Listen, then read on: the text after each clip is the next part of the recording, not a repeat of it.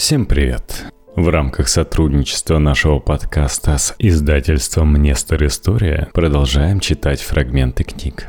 В этот раз в наши руки попала книга «Шальбург. Патриот-предатель». Автор Микель Киркебек. Перевод с датского Анатолия Чеканского. Выходит в издательстве «Нестор История» в 2022 году.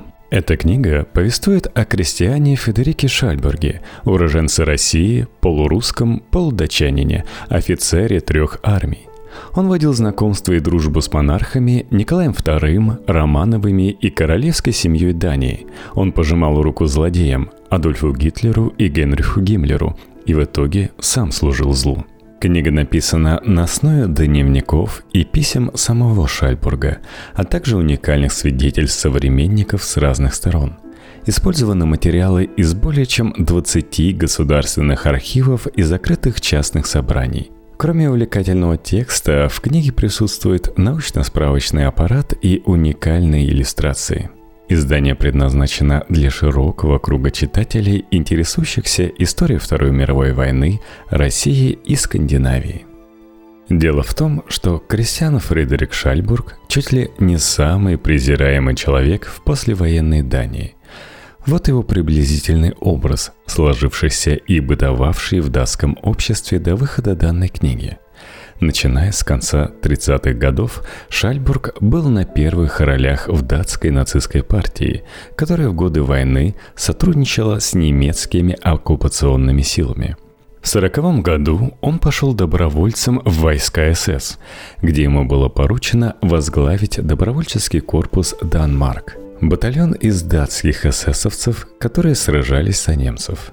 А акты нацистского террора, когда оккупанты и их приспешники убивали мирных датчан, носили название шальбургтажей в честь главного персонажа этой книги. Действительно, мало кому захочется носить кличку презренного предателя, и практически никто из предателей не верит, что является таковым – Конечно. Мне как историку стало интересно, чем же Шальбург руководствовался. Кто же он такой? Что заставило его поступать и думать так, а не иначе, оказавшись в кардинальном противоречии с общественным мнением в Дании? Задавшись этими вопросами, автор начал свое растянувшееся на несколько лет странствие по источникам жизни и судьбе этого сложного человека, той жизни и судьбе, что удивительным образом вращались куда больше вокруг России, нежели Дании. В России его путь начался, в России же и завершился. И его многолетние надежды и мечты были связаны с утраченной Российской империей, которую он уманил своей истинной отчизной. Урожденный Константин Федорович Шальбург рос и воспитывался среди элиты императорской России – верхушки общества, верный царю и обласканный привилегиями. Его отец был датским предпринимателем, а мать – русской дворянкой. После революции 17 года семья бежала в Данию. Эвакуация, которая повлекла потерю идентичности, достоинства и социального статуса – Несмотря на трудности с изучением датского языка на первых порах, своей новой отчизне Шальбург получил добротные стартовые позиции и первые годы взрослой жизни посвятил овладению престижной профессией врача. Однако вскоре он бросил это обещавшее стабильную жизнь начинание, избрав военную стезю в рядах армии Дании. В молодом Шальбурге пылал неугасимый огонь, в своих мечтах он видел себя возвращающимся в Россию, дабы восстановить империю, свою прекрасную, непорочную, но уже исчезнувшую утопию. Не знавшая пределов ненависть к коммунизму позже привела его к национал-социализму и в итоге войска СС. Но его путь отнюдь не был подобен прямой, как стрела автомагистрали, а изрядно петлял – Вдобавок, он всегда утверждал, что его целью является освобождение России, в то время как его датские дружки-нацисты принимали и поддерживали положение пакта о ненападении между Германией и СССР 1939 года, Шальбург негодовал и писал, что никогда в жизни не примирится с большевиками – когда германские армии вторгались в СССР с целью колонизации его земель и грабежа, Шальбург подчеркивал, что воюет на Восточном фронте для восстановления России. Он и в самом деле был очень противоречивым человеком, живущим в противоречивом мире, раздираемым революциями и мировыми войнами. Учитывая коллективную память в Дании, вряд ли хоть кто-то мог предположить, что за персона строчка за строчкой проявится на страницах исторических источников. Шальбурга любили далеко за пределами нацистских кругов – в церковную книгу по случаю крещения его сына вписаны имена двух человек, присутствовавших на таинстве в Копенгагенском храме святого благоверного князя Александра Невского, принца Густава Датского и великой княжны Ольги Александровны Романовой – в те годы очень мало кто мог ожидать, что сын датского короля и сестра русского царя станут крестными их ребенка. И это лишь одно из свидетельств наличия у Шальбурга влиятельных друзей из жизни вне пределов ультраправых групп. Немалая часть этой жизни прошла в общении со служивцами по королевской лейб-гвардии, офицером которой являлся и сам Шальбург, чутко и преданно охранявший датских монарших особ. Его верность русскому царю будто перенеслась на датского короля, и одной из целей его жизни было уберечь королевскую семью от судьбы семьи царской. Для Шальбурга пульс жизни Дании никак не был связан с демократией, парламентом или институтами, но только лишь с монархом. Получалось прямо-таки жизнь за короля, если немного перефразировать название оперы Михаила Глинки – Описывать в введении все последующее было бы излишне, как не стоит и пересказывать и содержание самой книги. Однако важно подчеркнуть, что жизнь Шальбурга имела куда больше граней, чем ее одномерный слепок или память о ней, существовавшие в Дании с первых послевоенных дней и что его отношения с Россией-матушкой играли важнейшую роль в развитии этой судьбы. Книга разделена на три части – Человек, миссия и миф. Первое повествует о Шальбурге как персоне, его детстве в России, годах взросления в Дании и его размышлениях о прошлом и будущем. Там же вы найдете описание личной жизни Шальбурга, включая и общение с русскими изгнанниками, обретшими приют в Дании. Во второй части речь пойдет о войне Шальбурга с коммунизмом – от конспиративных сетей белоэмигрантов, раскинувшихся по Европе, через зимнюю войну в Финляндии к войскам СС и войне на Восточном фронте в России. Третья и заключительная часть расскажет о судьбе семьи после гибели Шальбурга в России в 1942 году и о мифе, сложенном вокруг его фигуры как друзьями, так и врагами во время и после войны – на протяжении всей жизни Шальбург был убежден, что борясь с коммунизмом, он таким образом посвящает свою жизнь борьбе за спасение России и Дании. Но как же можно было спасать Россию, принимая непосредственное участие в ее уничтожении? И вновь, как же можно было защищать Данию, сражаясь на стороне тех, кто ее оккупировал? Со стороны очевидно, что жизнь его состояла из целой вереницы противоречивых, наивных, абсурдных и недооформленных желаний и действий. Но для него самого все элементы выстраивались в совершенную логическую цепочку. Чтобы понять непонимаемое, историку нужно докопаться до самых сокровенных мыслей и чувств Шальбурга – и решить подобную биографическую задачу можно лишь применив формулу эмпатического подхода. В своем предисловии к биографии бывшего датского премьер-министра Йенса Отто Карака историк Бо Лидигор проницательно подметил необходимость такого подхода при создании научных жизнеописаний. Согласно Лидигору, автору следует влезть в шкуру младенца, потом молодого, взрослого и зрелого, а затем уже и постаревшего Йенса Отто Крага – Нужно попытаться узреть мир, каким его видел он, ощутить современность, какой в нашем представлении он ее познал.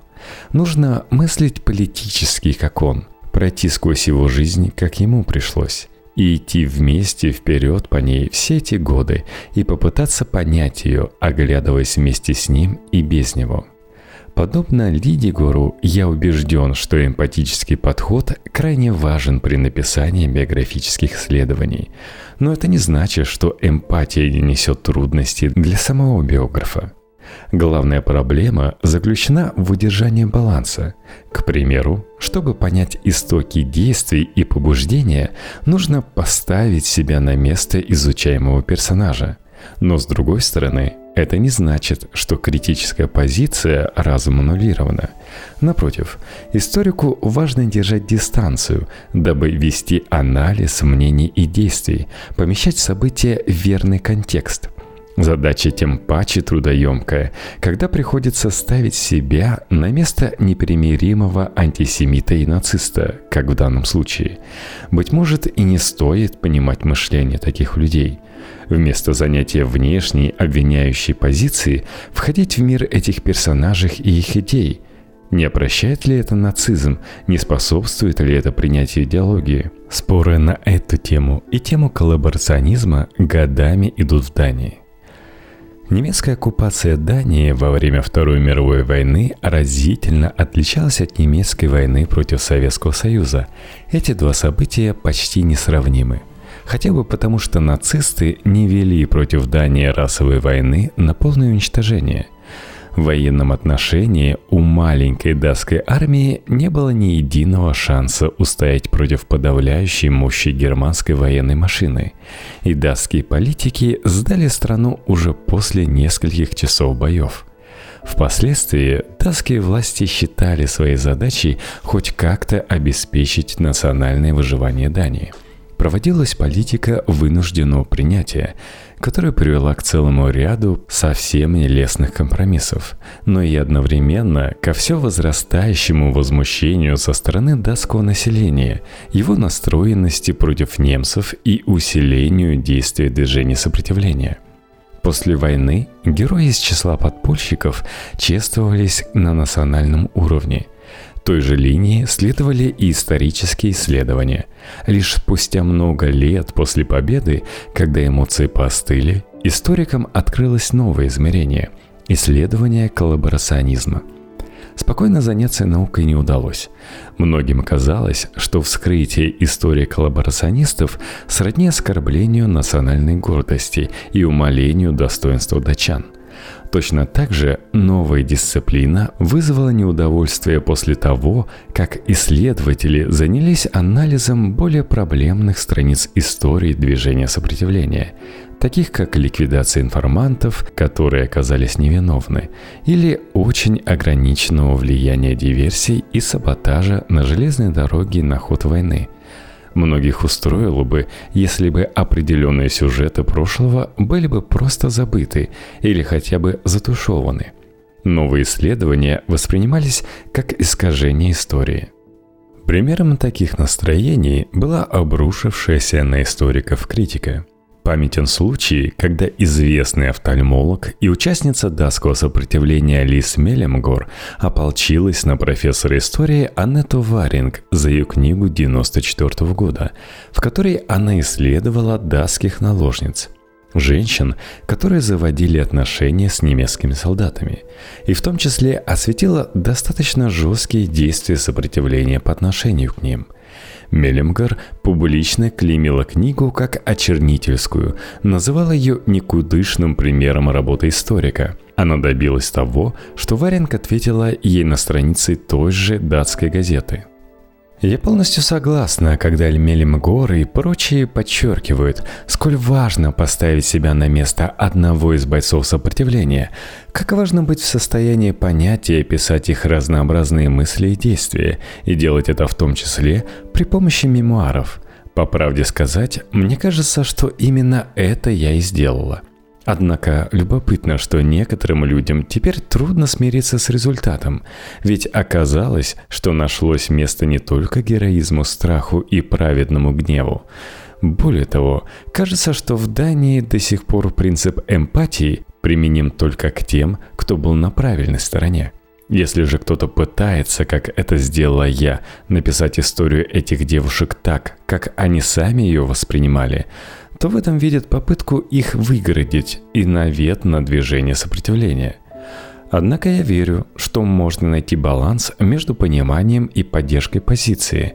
Понимание действий некоторых участников сопротивления не равняется поддержке этих действий.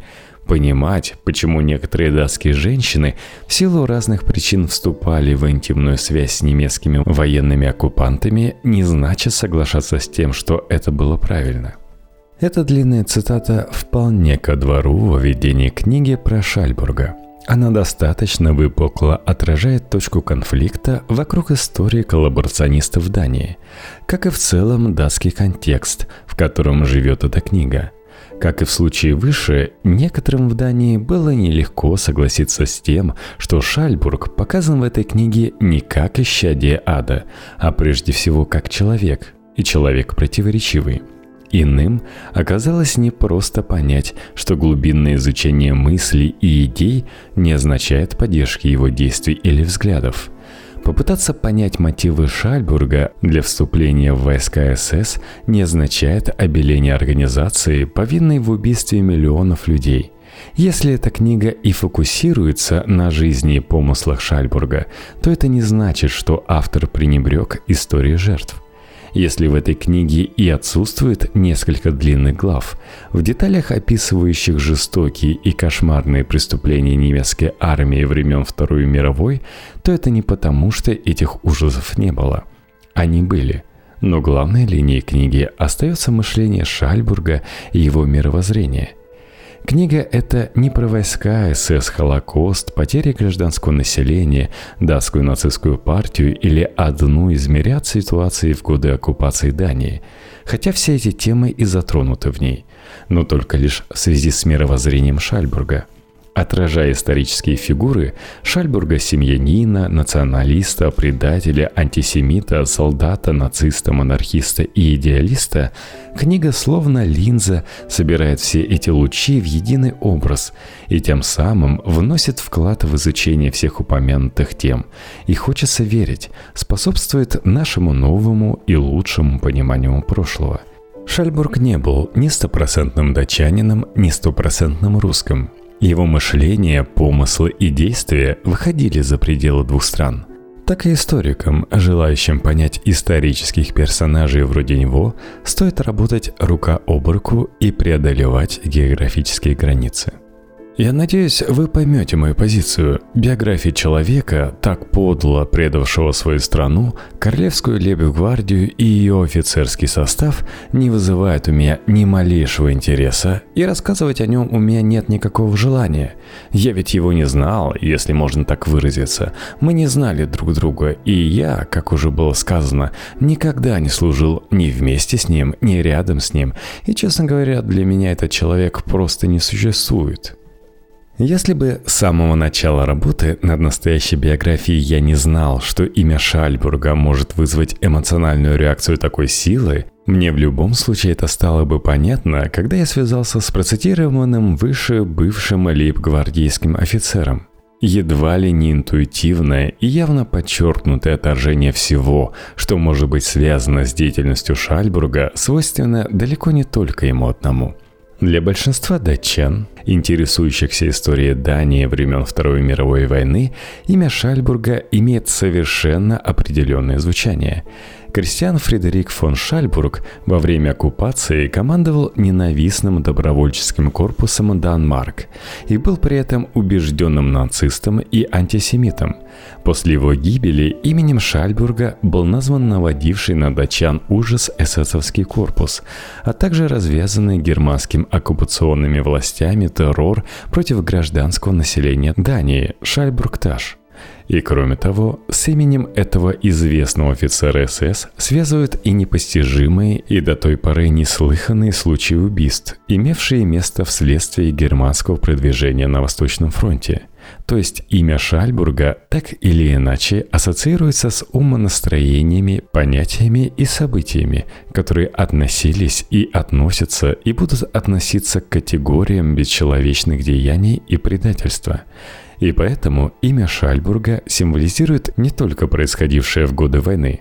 Более чем десятилетия спустя после окончания войны в 1956 году коллективная память датчан о Шальбурге следующим образом описывалась и подавалась в газете «Ландок Фольк». Как мы писали вчера в Land Ogfolk, имя Шальбурга ассоциируется со всеми жуткими и подлыми деяниями, творившимися в годы оккупации. Для всех тех, кто не забыл эти пять мрачных лет, имя его связывается с жестокостью и террором, убийствами, насилием и уничтожением основополагающих общественных ценностей – в нашем сознании его именем освещены акции датского корпуса вспомогательной полиции ХИПа, карательные операции корпуса Шальбург в ответ на действия участников сопротивления, ликвидация подпольщиков и сочувствующим им лиц, осведомительство и предательство, то есть все то, что относится к самым страшным злодеяниям и достойно всяческого презрения – Такое представление о личности Шальбурга в значительной степени дожило и до наших дней. В 2005 году вышла книга «Самые отъявленные злодеи Дании». Автор, известный датский журналист, представляет 23 главных злодея в датской истории – и среди них фигурирует Шальбург. Но несмотря на символическое значение имени Шальбурга, невзирая на гнев и отвращение, которые он может вызывать, на то, что он является одним из самых мифологизированных и упоминаемых датчан времен оккупации, никто пока что не проявил интереса к его мыслям и истории его жизни. Тот факт, что автор вышеупомянутого издания последовательно называет его Карлом, в то время как в действительности его звали Кристиан, христианам, сам по себе является весьма красноречивым. Он доказывает, что укоренившийся в нашей памяти образ Шальбурга не основан на доскональном знании подробностей жизни человека, стоящего за этим мифом. Напротив, как это случилось со многими из мифологизированных героев нашей истории, будь они на стороне добра или на стороне зла, миф о них становится гораздо важнее всего того, что о них можно сказать с точки зрения профессионального исследователя. Истории этих героев призваны подчеркнуть вещи и ценности, представляющиеся абсолютным добром или абсолютным же злом – и могущие послужить желаемым положительным или отрицательным примером. Подобный подход к человеку с такой репутацией, как у Шальбурга, вполне может натолкнуться на непонимание. Дескать, с чего бы это автору браться за работу с целью описать думы и мечты изменника Родины? С какой стати вообще заниматься судьбой такого подлого и презренного человека – Такая точка зрения основана на убеждении, что жизнь и деяния Шальбурга вообще являются постыдной страницей в истории Дании, от которой датчане с удовольствием избавились бы. Однако невозможно написать историю страны, представив лишь тех ее персонажей, в отношении которых существует единое положительное мнение – в сравнении с большинством других смертных, Шальбург прошел лишь половину жизненного пути. На момент его гибели на Восточном фронте ему было только 36 лет. И тем не менее, он успел пережить столько, сколько большинству других не удается и за долгую жизнь. Ему довелось стать свидетелем и участником, оказавших на него громадное влияние событий Первой и Второй мировых войн и революции в России – к тому же он встречался с некоторыми из наиболее могущественных современников этого периода истории, включая российского императора Николая II и фюрера Германии Адольфа Гитлера – во время Второй мировой войны он зарекомендовал себя идейным и бесстрашным солдатом, а выбрал он военную службу потому, что она дала ему возможность активно участвовать в борьбе за свои нацистские убеждения, и во многом именно таким он и запечатлелся в памяти датчан.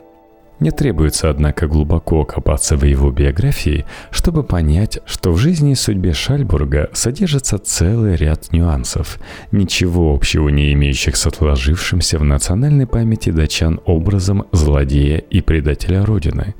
Кто бы, например, мог представить себе, что один из самых известных нацистских деятелей Шальбург был близким другом некоторых представителей датского королевского дома – что он, немецкий пособник номер один, 9 апреля 1940 года попытался перебраться в Норвегию, чтобы оттуда продолжить борьбу против Германии за освобождение Дании.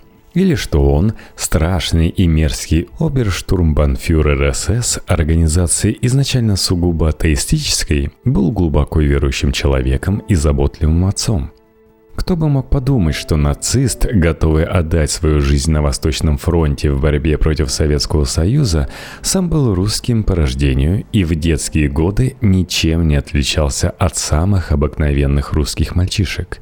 Прослеживая этапы жизненного пути Шальбурга, можно с высокой степенью вероятности предположить, что жизнь его и принятые в годы оккупации решения не были столь просты и однозначны. Их нельзя представить, используя только черную и белую краски. И уже по одной этой причине история личности Шальбурга заслуживает самого пристального внимания – для современников Шальбург был фигурой известной и одиозной, и о его деятельности подробно высказывались как сторонники и противники, так и представители властных структур – но Шальбург и сам был весьма плодовитым автором. Он оставил после себя богатое и во многом уникальное письменное наследие. Он почти всю свою жизнь вел дневник. Писал краткие автобиографии, эссе, статьи для газет и еженедельных и ежемесячных журналов, стихи, песни и драматические произведения – в маленьких тетрадках для черновых заметок он ежедневно записывал впечатления о событиях прошедшего дня или свои соображения политического и исторического характера. Он писал письма родным и друзьям, и, находясь на фронте, отправлял по письму почти каждый день. И, наконец, он изложил в письменной форме свое видение дания будущего – с точки зрения источника видения, Шальбург представлял собой редкий феномен, ведь мы Таким образом, имеем возможность описать его не только извне, то есть таким, каким его видел мир, но и изнутри, то есть показать, как он воспринимал этот мир – Мировоззрение Шальбурга предопределило не только его собственную судьбу, но и судьбу его близких родственников. Поэтому настоящую книгу можно читать и как рассказ о семье, жившей в мирное и военное время в Европе 20-х, 30-х и 40-х годов прошлого века – Шальбург сражался и погиб на Восточном фронте, и тогда же сестру его жены ликвидировали участники датского сопротивления, а его дядя со стороны отца и двоюродные братья воевали в рядах английской армии. Сестра же Шальбурга являлась тайным агентом сперва советской, затем немецкой и, наконец, английской разведок – и все же в описании жизни семьи особое внимание уделяется ближайшим родственникам Шальбурга, его жене и сыну, чья судьба во время войны сложилась не менее драматично, нежели судьба самого Шальбурга. В этом смысле речь в первую очередь идет об их весьма тесных связях с рейхсфюрером СС Генрихом Гиммлером – о чем ранее было неизвестно, хотя именно Гиммлер после гибели Шальбурга стал опекуном его оставшегося без отца сына. Уделяя особое внимание военным действиям и сопутствовавшим им внутренним конфликтам, автор постарался углубить наши познания о происходившем в эти пять мрачных лет, прослеживая жизнь семьи, но в большей степени сосредоточившись на одном человеке – предателю Родины Шальбурге, на его мыслях, мечтах, надеждах и поступках в такие тяжелые для Дании и всего мира времена –